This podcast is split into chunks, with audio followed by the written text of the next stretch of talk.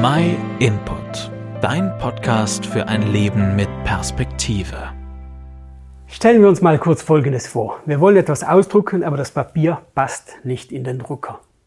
Und wenn wir die externe Festplatte benutzen wollen, da passt der Stecker nicht in die Steckdose. Das sind ja einige harmlose Beispiele einer Welt ohne Normen. Eine Anekdote berichtet, dass bei einem großen Brand die Feuerwehren verschiedener Städte nicht zusammenarbeiten konnten, weil ihre Schläuche nicht kompatibel waren.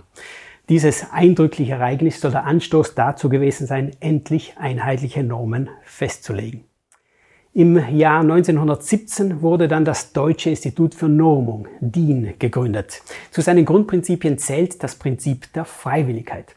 Alle Richtlinien haben den Charakter von Empfehlungen. Es ist also erlaubt, Papier außerhalb der DIN-Norm zu produzieren, aber kein Hersteller tut es, weil er ja sich selbst nur schaden würde. Die Normen werden eingehalten, denn sie erleichtern den Alltag, sie ermöglichen störungsfreie technische Abläufe, sie sichern den Handel und retten Menschenleben.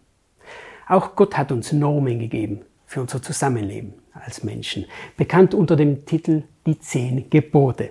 Er zwingt uns nicht, sie einzuhalten, doch wir Menschen wissen, dass es nur gut für uns und unsere Gesellschaft wäre, sie zu akzeptieren.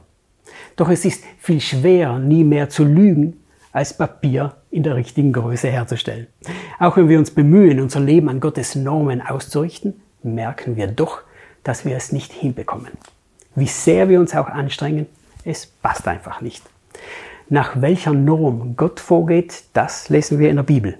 Dort steht zum Beispiel im Brief an die Römer, alle haben gesündigt und die Herrlichkeit Gottes verloren.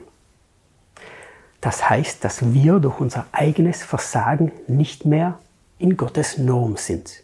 Und das betrifft uns alle, ohne Ausnahme.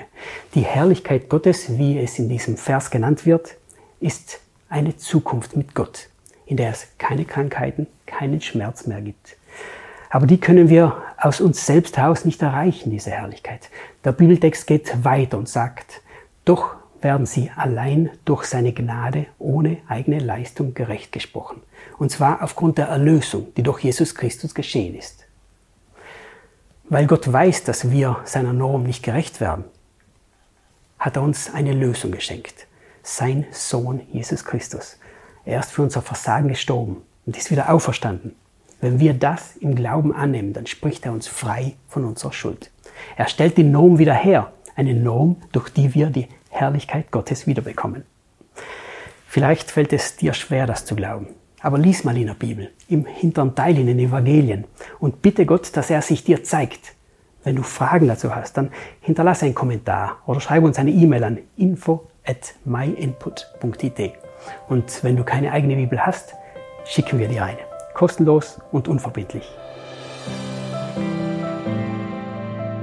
Vielen Dank, dass du den MyInput Podcast gehört hast. Wenn du mehr wissen willst, geh auf unsere Website myinput.it oder folge uns auf YouTube, Facebook und Instagram.